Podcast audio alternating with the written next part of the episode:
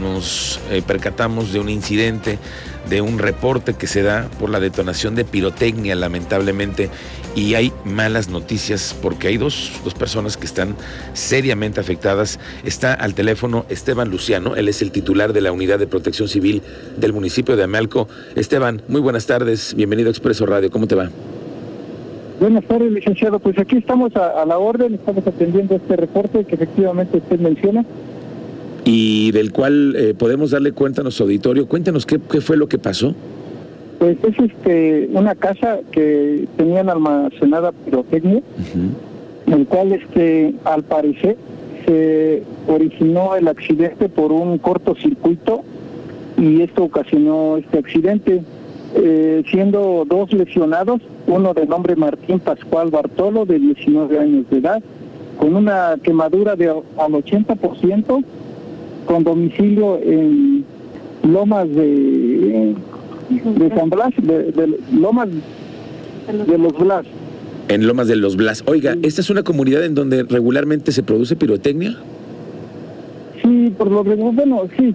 Ellos este, ahí por lo regular producen, sacan permisos, pero esta persona no, no tenía permiso. Ok. Eh, el otro, el otro lesionado, que es este Miguel Ángel Blas Blas, de 25 años de edad, con quemaduras al 25%, con el mismo domicilio de Lomas de los Blas.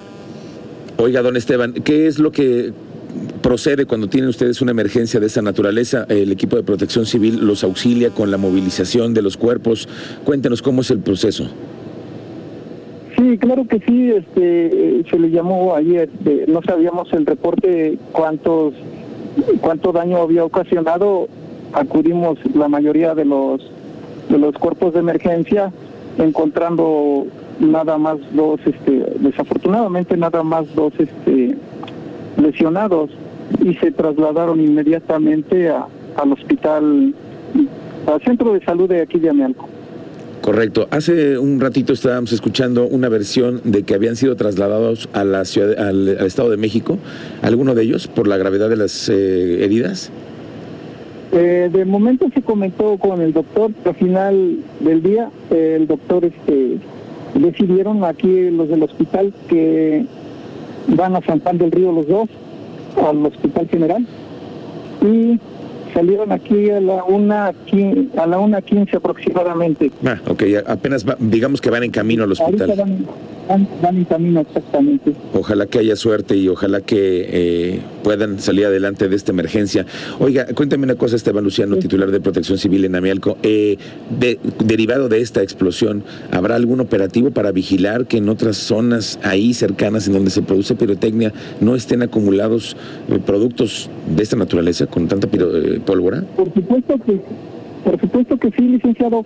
Este, de hecho, se vienen realizando pero No, desafortunadamente no llegamos a ese lugar, pero sí se ha estado realizando. Tenemos evidencia donde hemos estado realizando este, eh, para sí que inspeccionen las pirotecnias. Correcto, entonces hay operativos ahí, pero se necesitarían un poco más. Oiga, y, el, ejército mexicano también les ayuda en esta parte, porque entiendo que también hay que tener permisos de la Sedena, ¿no? Para el manejo de la pirotecnia y todo el tema de la pólvora. Por supuesto que sí, se hace hoy, cuando llegue arriba el, ejército, se hace transferencia de mando y ellos son los que se hacen a cargo de, del lugar, del área, y a lo que a lo legal todo lo que haya que proceder. Ok, entonces el primer reporte es que pudiera haber sido detonado este incendio después de un cortocircuito, un asunto eléctrico. Sí, posiblemente. Muy bien. Esteban Luciano, titular de Protección Civil, gracias por el reporte que nos da. Muy buenas tardes y suerte con esta emergencia.